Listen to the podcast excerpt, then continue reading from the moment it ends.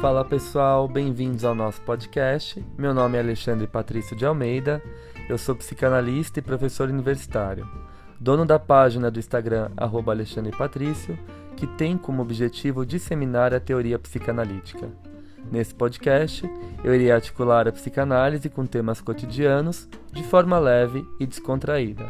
Para isso, receberei convidados das mais diversas formações a fim de trocarmos experiências e ideias sobre os mais variados assuntos.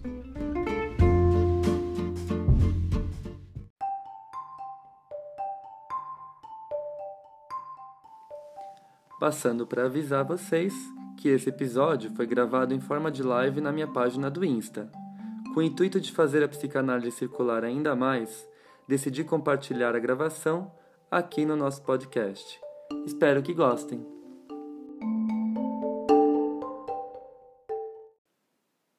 Fala pessoal, tudo bem? Sejam bem-vindos a mais uma live. E no encontro de hoje nós vamos discutir um dos textos fundamentais da teoria do Freud, uh, que é o texto Inibição, Sintoma e Angústia, publicado originalmente em 1926.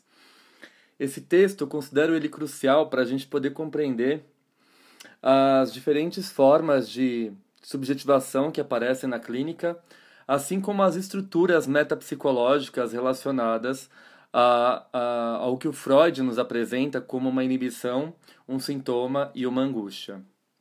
Fora que nesse texto ele revisita alguns casos clínicos dele, como o Pequeno Hans e o Homem dos Lobos, tentando articular os seus pressupostos metapsicológicos com esses casos clínicos. Ou seja, é um texto basilar e fundamental para a história da psicanálise e também para o nosso fazer clínico, ok? Bom, primeiro de tudo, eu gostaria de deixar claro que inibição, sintoma e angústia são três fenômenos que se encontram uh, articulados entre si.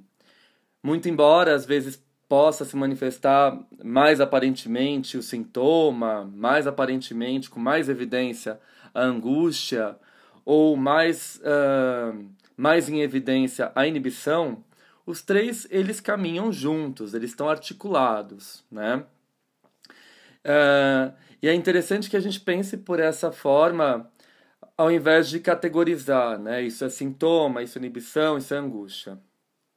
Geralmente um sintoma está acompanhado de angústia, geralmente uma angústia está acompanhada de inibição e por aí vai. Esse é o primeiro ponto que eu quero salientar aqui nesse texto. O texto vocês encontram nas obras completas publicadas pela Companhia das Letras, que eu aconselho, é a melhor tradução, por enquanto disponível no mercado. A editora autêntica ainda não lançou esse texto, Inibição, Sintoma e Angústia. E vamos lembrar que angústia também é um termo bastante polêmico aí na psicanálise, porque vem do alemão Angst e foi traduzido é, por angústia no português, mas no inglês foi traduzido por ansiedade. Então isso acaba gerando também algumas controvérsias. Né? A tradução feita do alemão para o inglês é, pelo James Strachey, ele traduz angst por uh, ansiedade. Né? Então tem uma grande polêmica nesse sentido literal etimológico da palavra. Seria inibição, sintoma e ansiedade? Não sei. A gente vai pensar um pouquinho sobre isso durante a discussão que eu vou fazer com vocês nesse texto. É um texto grande, é um texto complexo, não é uma linguagem muito acessível. Freud não está lá tão didático nesse texto, mas como falei, é, nem tudo que é difícil, né, deve ser ignorado. É um texto complexo que a gente precisa se debruçar sobre ele para poder entender o que o Freud está de fato querendo nos dizer e dessa forma tentar aí compreender melhor os fenômenos que aparecem na clínica através das formas de sofrimento que os pacientes trazem para nós, né? Bom, então uh, eu fiz algumas anotações aqui, eu vou compartilhar essas anotações com vocês, explicando um pouco dessas anotações, tá? Desses recortes que eu fiz do texto. Eu não vou explicar parte por parte do texto, como eu disse, esse texto ele é muito longo e isso daria uma live mais de duas horas, mas eu destaquei algumas partes centrais que o Freud vai nos dizer e que eu acho importante compartilhar com vocês para a gente poder entender a raiz do texto, tá? Bom, ele vai dizer assim para nós, né? Uh, po nós podemos encontrar o sintoma expresso, né, por uma fobia, num ritual obsessivo, numa conversão histérica. O sintoma ele implica numa força do eu, o eu lutando contra duas instâncias. E é aí que é sensacional a gente começar a pensar por esse caminho. O eu tentando lutar contra os impulsos do id e as proibições do superego. Vamos lembrar que em 1926 o Freud já tinha bem delineado a sua segunda tópica. Então, o aparelho psíquico ele já estava compreendido através das três estruturas: o eu, o isso e o supereu, ou, em outras traduções, o ego, o id e o superego, ok? Bom, então o sintoma ele vai ser o resultado dessa briga do eu, né, que tenta conciliar os impulsos do id, do isso, né? É curioso esse isso, né? Quando a gente fala na análise, às vezes, o, o bordão, né? É isso, é disso que se trata, né? Sei lá, você tá ali no, com seu analista discutindo uma questão, você vira e fala: é isso, é isso que se trata. É isso, aparece o isso, né? Aparece o id, né? Que recebeu a tradução de id, muito embora o significado literal da palavra em alemão seja isso, né? Então, o que, que é isso que surge na análise, né? Esses impulsos, essas pulsões, esses desejos, esse eros, toda essa manifestação psíquica inconsciente que a gente não dá conta de sustentar e nem quer saber que a gente tem, né? Então imagina que eu desejo que o meu vizinho ter, tenha um carro menor que o meu, inferior que o meu, que o filho da, da minha prima não passe na faculdade, porque se ele passar significa uma conquista e eu vou estar abaixo dele. Imagina que eu vou admitir esses desejos mais íntimos, mais viscerais, né? Uh, imagina que eu vou admitir que eu desejo ali a fulana de tal que eu conheci é, em tal canto, né? Ou que é, é minha amiga, que eu tô tendo um, um, um desejo por ela, que eu estou desenvolvendo um apaixonamento por ela, imagina que eu vou admitir essas questões, né? Então isso ele fica ali, né? O id, ele fica ali tentando vir, tentando vir, tentando buscar uma satisfação. Toda pulsão busca uma satisfação, né? E essa satisfação às vezes ela pode ser encontrada de forma legítima, ela pode ser substituída. Na maioria das vezes ela é substituída. Como diz minha mãe, se não tem tu, vai tu mesmo, né? É assim que a pulsão pensa. Então essa pulsão ela procura um objeto de satisfação, ela procura se satisfazer e quando ela não é satisfeita, ela pode encontrar uma outra forma e aí a gente tem um sintoma. Então, olha, se eu penso que eu desejei fulano ou fulana e esse desejo é extremamente proibido dentro das minhas atuais possibilidades, eu começo então a realizar um ritual de limpeza. Eu limpo minha casa sete vezes por dia, porque é uma forma de limpar esses pensamentos aí que me invadem, me controlam e me poluem, né? Então, é, esse conflito entre o desejo pulsional manifestado pelo id, pelo isso, e as ordens morais, a moral introjetada do supereu, né, gera o sintoma. Então, o sintoma de arrumar a casa 30 vezes, o sintoma de conferir se eu tranquei as portas é, 10 vezes por dia, o sintoma de ter medo de tal coisa, o sintoma que pode ser uma conversão somática, dor nas costas que eu sinto porque eu morro de vontade de mandar o meu chefe se lascar, mas eu não posso porque eu dependo do emprego. Então eu vou reprimindo esses impulsos, né? Mas de alguma forma, o sintoma, ele é uma atividade desse eu, ele representa uma atividade. Esse eu tá ali e muito embora ele seja frágil, porque ele tem que conciliar essa força que vem de duas instâncias, né? Tanto o supereu quanto isso, o id, é, é, muito embora ele seja frágil, ele consegue desenvolver o mínimo de força para poder lidar com esse conflito, né? Então ele acaba desenvolvendo o sintoma. O sintoma seria uma estratégia ativa de sobrevivência diante desses conflitos internos pulsionais dentro dessas instâncias internas, né? Aquilo que eu desejo, aquilo que eu posso, aquilo que eu consigo, né? Então, gera um conflito interno aí inconsciente e eu faço o sintoma. E muitas vezes eu não consigo, na verdade, na maior parte das vezes eu não consigo saber a origem do meu sintoma.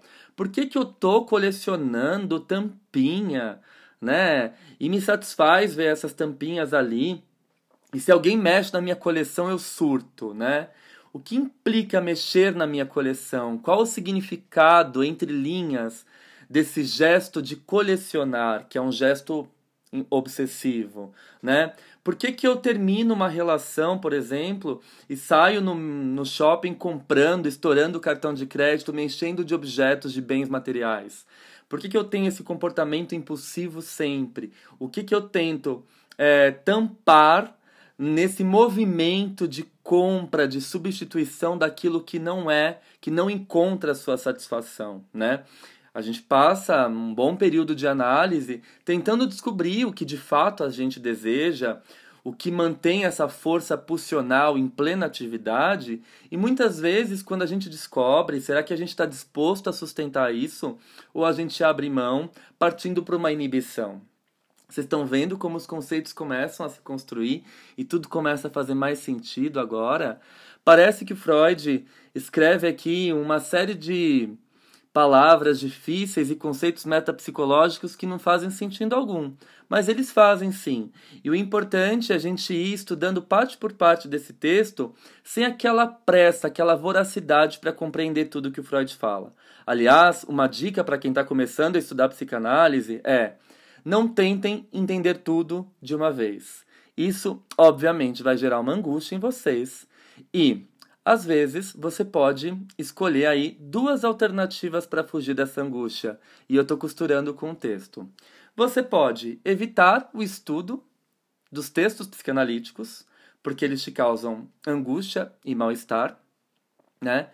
É, e depois a gente vai ver qual o sentido que o Freud vai atribuir a essa angústia quando ele, ele revisita o caso do pequeno Hans, né? O que, que significa essa angústia. Você pode né? Não vou estudar mais esses textos porque eles me provocam uma angústia, eles me eles acionam, eles denunciam a minha angústia do não saber, de não compreender nada. Quando eu leio os textos do Freud, eu me sinto a pessoa mais burra do mundo. E quando eu leio os textos do Lacan, eu me sinto burro ao quadrado.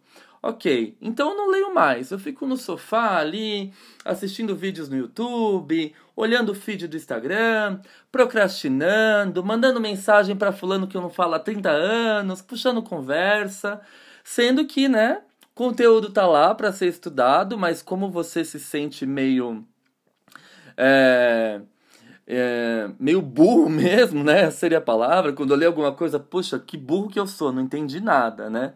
É, de, é, de, uma forma metafórica dizendo, né?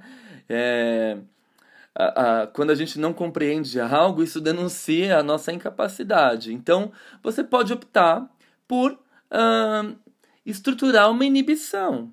Então, você fica ali procrastinando, mexendo, inventando, não sai do lugar, fica no sofá deitado, assiste série, né? Como eu falei, fala com fulano que você não vê há 10 anos, liga pra mãe, vai limpar a casa e ali, ó, o texto tá ali te esperando, não é?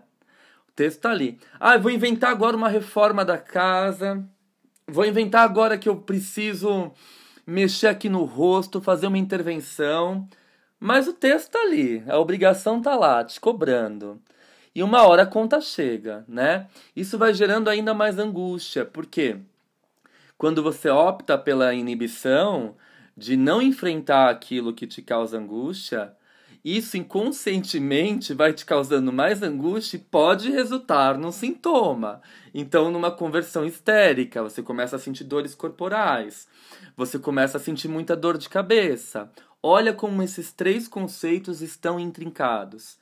A gente não pode compreender inibição, sintoma e angústia separando os três, apesar de cada um portar consigo o seu próprio significado, os três estão entrelaçados, né? É, eu acho interessante que depois, claro, numa outra estrutura e numa outra hipótese, o Lacan vai utilizar o conceito do nó borromeano, né? Esse nó que tá ali, tudo junto e misturado, intricado, né? Então não dá para a gente compreender a teoria do Freud se a gente quer separar por categoria e lançar uma compreensão racional pelo viés mais positivista, apesar do Freud ser bastante positivista, ele vai abrindo mão depois disso pela frente, né? Então você pode uh, escolher essa inibição de ficar ali procrastinando, trancado, medo de enfrentar o mundo, enfrentar os desafios, lidar com a falta, né? lidar com aquilo que aquela condição específica denuncia em você, né? Ah, então eu não vou escrever porque eu não consigo escrever. Estou com uma dificuldade enorme de amarrar as minhas ideias. Não vou escrever nada. Então fico no sofá, vejo Netflix, procrastino, fico quieto na minha, vou empurrando com a barriga, como diz minha mãe, né? E, e por aí vai, né? Eu vou inventando alternativas para não ter que lidar com aquilo que me causa angústia. É uma defesa do eu. Ou eu faço um sintoma, e o sintoma ele implica mais uma atividade. Então, sei lá, eu desenvolvo um medo terrível uh, de sair de casa, porque se eu sair de casa eu tenho que lidar, sei lá, com os meus amigos que vão perguntar se eu tô lendo os textos ou se eu tô escrevendo o meu trabalho. Então eu desenvolvo uma fobia de sair de casa, uma crise de pânico, de, de angústia, de ansiedade. Eu vou aí desenvolvendo sintomas, implicando o meu eu mais ativamente para não ter que lidar com a angústia que aquela situação em específico me aponta, ok? Bom, Freud, é, em Inibição, Sintoma e Angústia, aborda a formação do sintoma e define o sintoma da seguinte forma: abre citação. O indício, um substituto de uma satisfação pulsional não consolidada. Então, o que eu falei?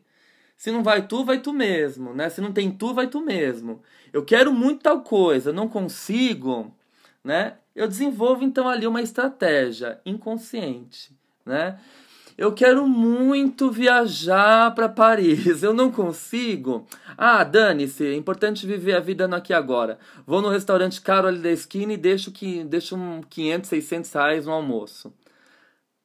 Entendeu? Você está trocando. Você não quer admitir a sua falta. Então você desenvolve ali uma estratégia para substituir as suas pulsões, o seu desejo, né? E nem sempre isso acaba sendo uma estratégia bem sucedida, diga-se de passagem, ok? Bom, uh, o resultado do processo de recalcamento. Então você recalca esse desejo, né? E aí desenvolve o sintoma. O recalcamento ele parte do eu, que eventualmente, por encargo do supereu, não quer tomar parte no investimento pulsional incitado pelo isso. Né? Então, coitado, ele fica ali, entre a cruz e a espada, entre a cruz e a espada, entre as demandas livres, uhul, vamos curtir, beijinhos alienantes, né? Pro pessoal aí, aquela coisa delírio, vamos aproveitar, delícia de Big Brother Brasil, aquela coisa meio doida, assim, sabe? Aquela liberdade que o isso te impõe e a moralidade rígida do superego. Não, não pode, que isso, que pouca vergonha, não é assim que faz entendeu? E aí o coitado do eu, ele fica espremido, então ele pode ou recorrer a uma inibição, se trancando nele próprio, e aí a gente pode começar a construir a inibição com a possível ideia de um eu mais fragilizado, que não consegue resistir a essas demandas internas e também externas. E aí a gente pode pensar, por exemplo, em núcleos ou em sintomas de apatia, né? Manifestações de apatia. O que é essa apatia? Esse apatos, né? Esse não patos, não sentir paixão.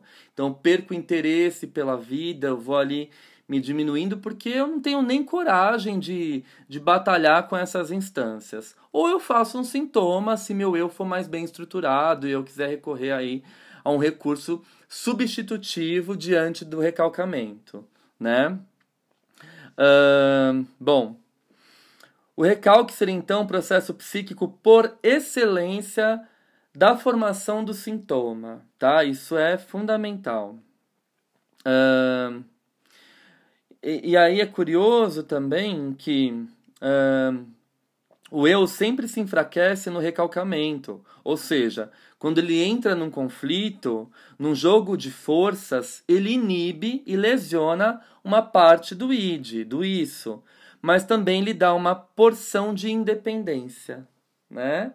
Ele também dá uma porção de independência para esse isso para desenvolver justamente aí o sintoma. Ah, abdicando da sua soberania, né? Então isso assume o controle meio nos bastidores, por isso que você não sabe a origem do seu sintoma. Nossa, eu arrumo a casa 30 vezes por dia, por que eu faço isso? Eu lavo a mão 10 vezes por dia, por que eu faço isso? Eu tenho medo inexplicável de avião, por que eu tenho? Né? Se fosse fácil assim desvendar, a gente não faria análise, não é verdade? Então, esse eu ele abre mão dessa potência dele quando ele tem uma formação substitutiva, né? Uh, quando ele responde a esse movimento de recalque, né? E o isso se manifesta construindo e edificando as paredes sintomáticas, tá? Além disso, o processo que se tornou sintoma por obra do recalcamento afirma agora sua existência fora da organização do eu, independente dela. Isso é uma citação do Freud. Fecha a citação, né? Então, de novo, vou ler porque isso dá um imã de geladeira, ó. O processo que se tornou sintoma por obra do recalcamento afirma agora a sua existência fora da organização do eu, independente dela, né? Então, tá lá, soberano, criou a sua estratégia sintomática e muitas vezes o sujeito desenvolve esse sintoma, abre mão da sua soberania egóica e não tem a menor compreensão da origem do sintoma. Por que, que eu fico cutucando meu rosto, comendo meu dedo, arrancando pedaços do meu cabelo quando eu tô angustiado? Olhem só como caminha sintoma e angústia. O sintoma, como eu disse, pode ser visto como uma técnica ativa de sobrevivência do eu. A inibição, uma técnica passiva de sobrevivência do eu. Então eu sei que eu tenho aquele trabalho gigantesco para terminar, chato pra cacete, que eu tenho que lançar no computador, montar planilha. Então eu fico aqui deitado, procrastinando no sofá, assistindo Netflix, porque eu não quero enfrentar aquilo. Ou, em outro extremo, eu começo ali a, a me cutucar, a limpar a casa, a tirar os móveis do lugar, a, a arrastar as coisas, a limpar tudo. Estou fazendo sintoma, estou me colocando numa situação mais ativa, justamente para evitar a origem, a causa da minha angústia. Ora, ora, parece que temos um Sherlock Holmes aqui, não é mesmo? Bom, continuando. Um, a inibição é a expressão de uma limitação funcional do eu, né? Do ir, né, em alemão, que por sua vez pode ter causas muito diversas. Diversos mecanismos dessa renúncia à função não são muito conhecidos, vai dizer o Freud. Na inibição, há um eu enfraquecido, pois a renúncia realizada requer dele a força da ação inibidora. O eu, então, não se aventura a entrar em conflito com as demais instâncias. Ele abre mão do conflito. Ele não quer lutar com isso, nem com o super-eu. Ele está lá bem na dele, procrastinando, assistindo Netflix, se trancando em casa, evitando contato, né? Igual lá o pequeno Hans. Vamos lá fazer um recorte do pequeno Hans. O pequeno Hans desenvolve uma fobia por cavalos, né? Que causa uma inquietação gigantesca no Freud. Freud fala: que merda é essa que esse menino desenvolve fobia por cavalo? Depois o Freud vai descobrir o sentido disso. E aí, por conta dessa fobia, ele não quer mais sair de casa. Ele grita, ele não quer sair de casa. Eu não vou sair de casa, eu não quero sair, eu quero ficar trancado. Porque se eu sair de casa e ver o cavalo, eu entro em pânico, hora essa. Então eu fico em casa. Eu opto por uma inibição muito embora ela esteja atrelada também ao sintoma e à angústia, ok? Bom, uh, o eu evita entrar em contato com o isso e com o supereu, e a inibição se dá no âmbito do eu. Então a gente pode pensar que um eu mais enfraquecido, e aqui a gente volta para um texto do Freud fundamental de 1914, que é a Introdução ao Narcisismo, que ele vai falar da, da construção do eu como uma instância, a gente pode falar que um eu mais enfraquecido ele vai permanecer funcionando através da inibição. Né? Um eu mais fragilizado ele funciona através da inibição. E é interessante a gente pensar nisso. Quando a gente pensa, por exemplo, em configurações de apatia, o que seria a apatia? A apatia é justamente esse movimento de não ter interesse nem no mundo externo, nem em mim mesmo. Né? Eu me torno algo apático, né? apatos, sem paixão, sem eros, sem desejo, sem vida, sem o motor da vida sem aquilo que faz a gente buscar vencer um desafio, crescer na vida, estudar, progredir. Né? Quando eu me torno apático, eu perco o meu eros. Eros é esse amor, essa libido que me movimenta. O que é um sujeito apático? É um sujeito ali mais alimentado, movido por Thanatos, né, pela pulsão de morte, do que por Eros. É interessante a gente pensar nessa questão. Vamos lembrar que nesse texto de 1926, Freud também já tinha apresentado para nós o conceito de pulsão de morte, que também é um divisor de águas na sua obra, ok? Por exemplo, Freud relaciona essa limitação funcional do eu com um aspecto sexual, obviamente, né? Ele está ali bastante atrelado às questões de ordem sexuais, né? Das fantasias sexuais, da libidinais. A gente sabe que toda a obra do Freud se estrutura na sexualidade. A sexualidade para a psicanálise é algo muito mais psíquico do que genital, físico, né? Ele vai dizer assim: ao exemplific, é, exemplificando uma série de inibições em diferentes perturbações neuróticas. Então ele vai dizer: Abre citação. A função do eu de um órgão é danificada quando aumenta a sua erogeneidade, sua significação sexual. Quando um ato de escrever, por exemplo, assume um significado simbólico de coito, algo da ordem de uma ação sexual fica proibido. O eu faz uma renúncia, a fim de não precisar empreender um novo recalcamento e a fim de evitar um conflito com o isso, né, com as pulsões que vagam livremente no id. Bom, muitas vezes as inibições também aparecem ligadas às atividades escolares, e é isso que a Melanie Klein vai pegar. Esse texto, Inibição, Sintoma e Angústia, é um texto que é o motor que faz, é a engrenagem que faz girar ali o motor do pensamento kleiniano. A Melanie Klein se debruça bastante sobre esse texto do Freud.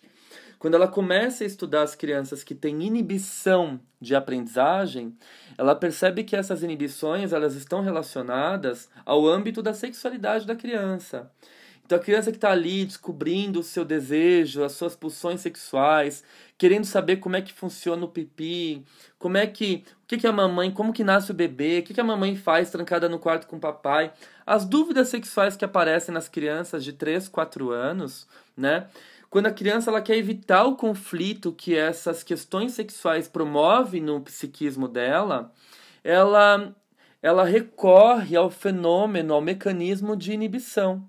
Então, muitas vezes, inibições no processo de aprendizagem estão relacionadas a esses, a esses aspectos afetivos, né?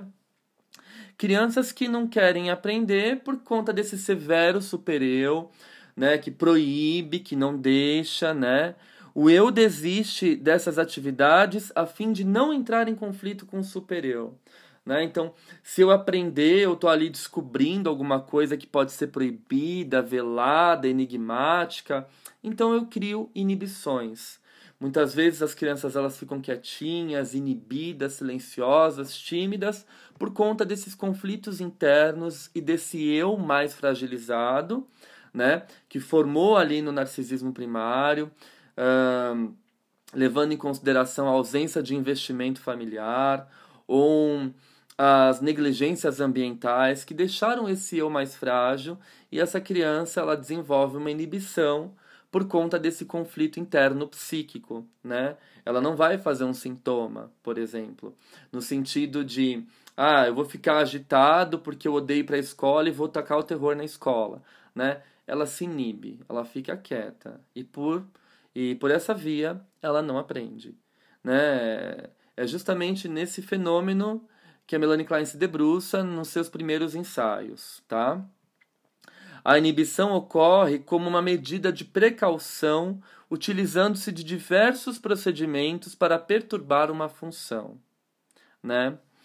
Uh, e aí o Freud fala: a prevenção mediante medidas de segurança, a interrupção mediante o desenvolvimento de angústia, uma reação de protesto que tenta desfazer o acontecimento, ainda que a sua função tenha sido executada. Né? todos esses fatores levam a uma inibição. Assim, a partir de distinções e articulações entre inibição e sintoma, Nota-se um determinado trabalho psíquico no sintoma, uma atividade, como eu falei para vocês, né? Então, não quero pensar no trabalho que eu tenho que finalizar, no texto que eu tenho que escrever, no artigo que eu tenho que ler, no trabalho da faculdade que eu tenho que entregar amanhã. Então, do nada, eu invento que eu vou fazer uma hidratação no meu cabelo. Olha que genial. Do nada, eu invento que eu vou arrastar os móveis da casa e vou limpar a casa inteira. Sintoma implica uma atividade. E dessa forma implica também um eu mais forte, que consegue conciliar esses conflitos entre o isso e o super-eu. Agora, se eu deito ali no sofá e fico ali assistindo Netflix, não quero saber da vida, me esquece, não atendo ninguém, desligo o celular, eu, eu me fecho numa inibição. Né? E essa inibição muitas vezes está relacionada a um eu mais fragilizado. Tá? Bom, E aí o Freud vai recorrer, então, numa parte do texto, a uma análise do pequeno Hans, né? ele retorna ao texto do pequeno Hans, o caso do pequeno Hans, uh, e é interessante, né, que ele vai falar aqui um pouco da ambivalência, e aí ele vai atribuir um outro sentido à angústia, a angústia de castração, né? Então, o pai é, é, escreve para o Freud, né? Porque o Freud dá uma supervisão para o pai do Hans, não é o Freud que atende o Hans. Freud dá uma supervisão para o pai do Hans, que também era um estudante de psicanálise médico, né? Bom, com exceção do fato de estar receoso de sair à rua e de ficar com desânimo à noite, ele de resto é o mesmo. É, tão alegre e animado como sempre foi, né? O Freud fala. Freud observa inicialmente a situação psíquica do pequeno Hans, a qual se caracteriza, segundo ele, pelo fato de o menino encontrar-se numa atitude edípica de amor e ódio, ciúmes em relação ao pai, este último sentimento manifestado enquanto sua mãe amada é posta em questão. Então existe aí um conflito ambivalente edípico no Hans, né, que vai uh, colaborar para o desenvolvimento do seu quadro sintomático. Freud observa um conflito de ambivalência em relação à mesma pessoa, ou seja, o pai, e supõe que a fobia do menino seja uma tentativa de solucionar o conflito, né? Então, o pai é o representante ali simbólico da figura do cavalo, né? Ele é representado simbolicamente pela figura do cavalo e o Hans tem medo de cavalo. Mas não é bem assim né? O Freud ele vai descobrir um outro sentido à figura do cavalo, né? Eis o sintoma, a angústia indefinida, pergunta Freud, diante do cavalo, é, é essa mesma causa?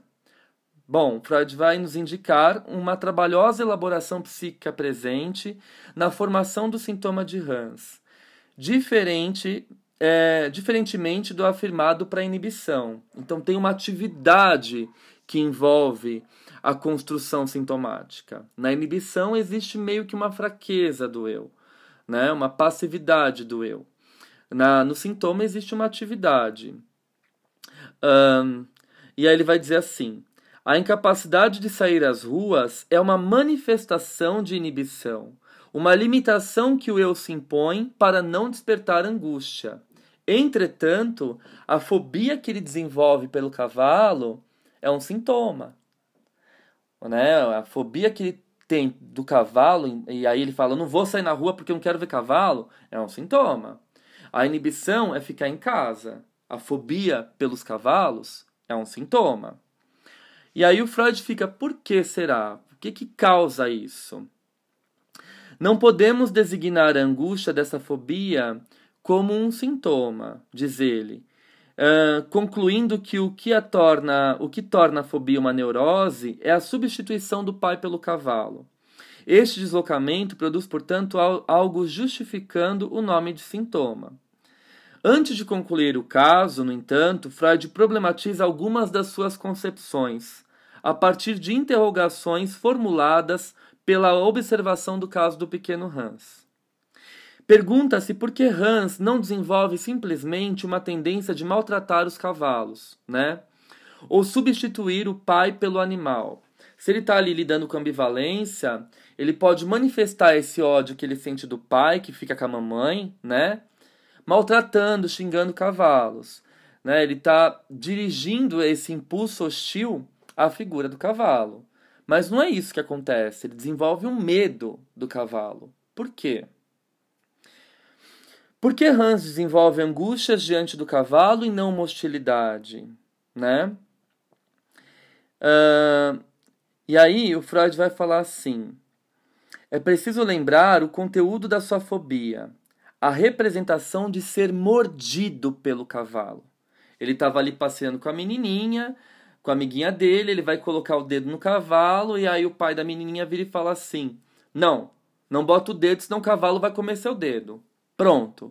Isso cria no Hans, na cabecinha do Hans, uma fantasia de castração, né? O cavalo representa o pai que pode castrá-lo, que pode cortar o pipi dele se ele chegar perto da mãe. Então, o que, que é esse? Vai morder o dedo, né? Vai arrancar o pipi, né? Ele, ele desenvolve o medo de ser mordido pelo cavalo. Ocorre aqui uma transformação promovida pelo recalcamento de um caráter ativo das pulsões, o X, para um caráter passivo. Olha que genial! Olha que genial! Em vez dele desenvolver um ódio, uma agressão pelo cavalo, pela figura do cavalo como sendo uma figura que simboliza o pai, né? O menino sente muita raiva do pai no Édipo, ciúmes, né? Porque o pai está tomando a mãe dele. Isso é, é recalcado, essa hostilidade é recalcada e se torna uma passividade, uma passividade representada pelo medo de ser mordido pelo cavalo, né? Ele não dirige hostilidade à figura do cavalo, ele tem medo, ele tem medo da castração. E aqui está a grande sacada do Freud que Lacan depois vai nos dizer sobre a angústia de castração, né? Aliás, o Lacan tem um seminário todo dedicado à angústia. E aí é interessante o quanto o Freud ele vai atribuir esse sentido, né? Que o cavalo representa a mordida do cavalo representa a castração do Hans né?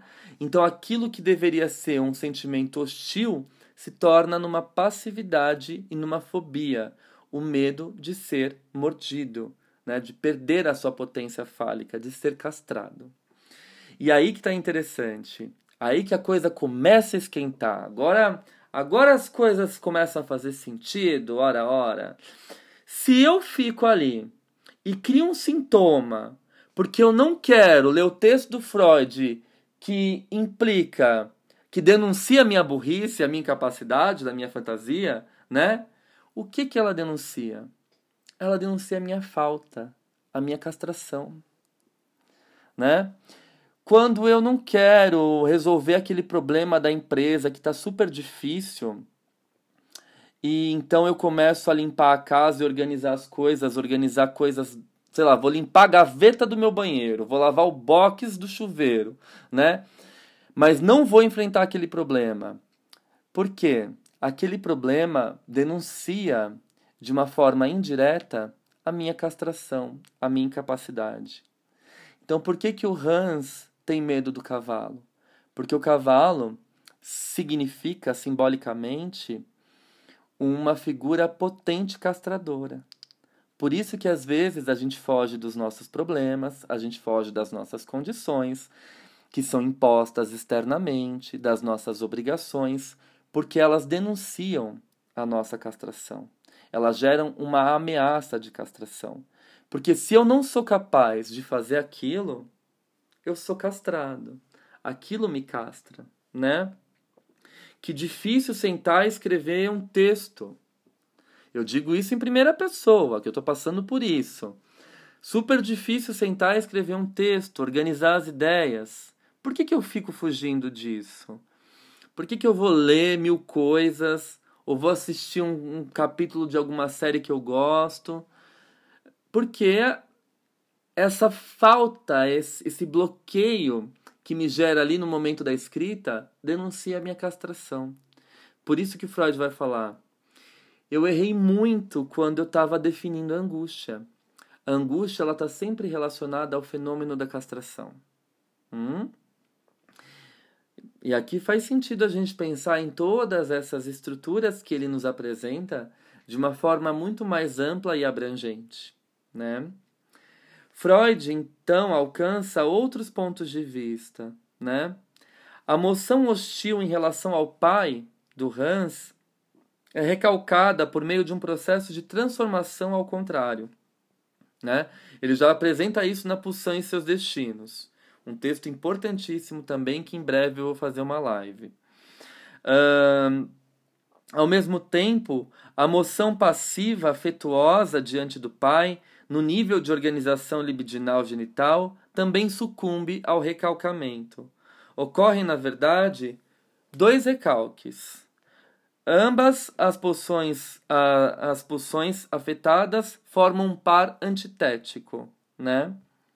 Finalmente, o investimento afetuoso de Hans para com sua mãe também é recalcado. Eu não posso desejar minha mãe. Que que, que é isso? Que sacanagem é essa? Né? A criança ela passa por isso no Édipo. Eu tenho que recalcar esse desejo que eu tenho pela minha mãe, né? Em função da fobia, não deixando esse amor transparecer. Em lugar de um único recalcamento, Freud observa um acúmulo de recalques. Por isso que às vezes a gente fica horas, dias, anos para poder desamarrar, desfazer os nós que aprisionam os nossos sintomas, né? Que originam as nossas uh, fobias, as nossas angústias, porque elas estão bastante emaranhadas, né? E há um trabalho artesanal de você ir desfazendo nozinho por nozinho até alcançar o fio condutor da vida, eu diria. Hum, vale a pena pensar. Por meio da fobia, Hans despacha os principais elementos do complexo de Édipo: o ódio contra o pai e o afeto amoroso dirigido com a mãe dirigido para a mãe, né? Então, com a fobia de cavalo trancado em casa, eu resolvo todos os meus problemas. Eu não tenho que lidar com ambivalência. Eu não tenho que lidar com todas essas essas pulsões que me dominam, que me governam e que denunciam aí esse conflito interno que eu não tô afim de sustentar, né? Bom, uh, e aí o Freud vai dizer, né, uma clássica essa afirmação, a angústia da fobia de animais é a angústia de castração imutada, portanto uma angústia real, angústia diante de um perigo realmente ameaçador, ou julgado real. Aqui a angústia faz o recalcamento e não, como eu supus anteriormente, o recalcamento faz a angústia. A angústia faz o recalcamento e não o recalcamento faz a angústia. Parece até uma filosofia assim, uma frase da Inês Brasil, não é verdade? Mas faz sentido, não é? Por quê? É, olha como é interessante a gente pensar nesse sentido, né? nesse impacto dessa frase. É, o, o recalcamento que é quem vai fazer a angústia. Né? Eu recalco esse sentimento, a minha hostilidade, o meu amor, então, quando eu vejo aquele objeto que representa simbolicamente o que denuncia esse sentimento que eu recalquei, aí eu sinto angústia. E para eu desvendar o sentido desse objeto, a gente tem que ralar bastante no nosso processo analítico. Né? Bom, hum, por fim, né, vale a pena a gente pensar um pouquinho uh, ligação, trabalho diário, significação psíquica, eis a elaboração uh, a qual requer uma série de mecanismos de defesa capazes de formar um sintoma ou de, por exemplo, configurar um distúrbio neurótico. Né? Quando a inibição produz no eu uma evitação de entrar em conflito com as demais instâncias psíquicas, retomamos o considerado inicialmente com relação ao trabalho psíquico envolvido na inibição e no sintoma, quando foi dito ser possível observar né, um trabalho psíquico no sintoma, o qual na inibição apresenta-se impedido. No sintoma existe uma atividade, um trabalho, esse eu aparece. Ele aparece lutando contra essas instâncias internas e externas, né? E ele desenvolve, ele faz algo, ele faz o sintoma. Na inibição, esse eu ele abre mão, justamente por ser um eu mais frágil, eu diria, e aqui vale a pena uma investigação das questões dos primórdios narcísicos da construção do eu. Vale a pena que nós investigamos, que nós investiguemos essas questões, né? Hum, uh, bom, uh, o sintoma, então, uh, só retomando aqui os pontos centrais do texto, né, para a gente poder entender. Com relação à dinâmica psíquica, enquanto na formação do sintoma observa-se um trabalho em ação, na inibição nota-se um impedimento, né? Uma covardia, eu diria, né? Com relação ao eu, na formação do sintoma, o eu utiliza seu poder de influência sobre as pulsões indesejadas. Ele entra em conflito, num jogo de forças, e depois ele enfraquece, porque ele também acaba cedendo, né? Ele não satisfaz o desejo dele, ele cria o sintoma, mas tem uma formação ativa, né? Eu arrumo o meu quarto, a bagunça do meu quarto, porque eu não tô afim de terminar aquele trabalho da faculdade. Eu vou inventar assistir um filme agora porque aquele livro que eu tinha que terminar de ler está me esperando e eu não quero terminar de ler, entendem? É, existe uma invenção, existe uma atividade. Na inibição, a pessoa deita, para, se fecha, e aí a gente pode juntar a inibição com a apatia, né? E o sintoma, por exemplo, com o tédio, que é uma formação ativa. O sujeito se entedia com o mundo externo. Nada mais é interessante. Né?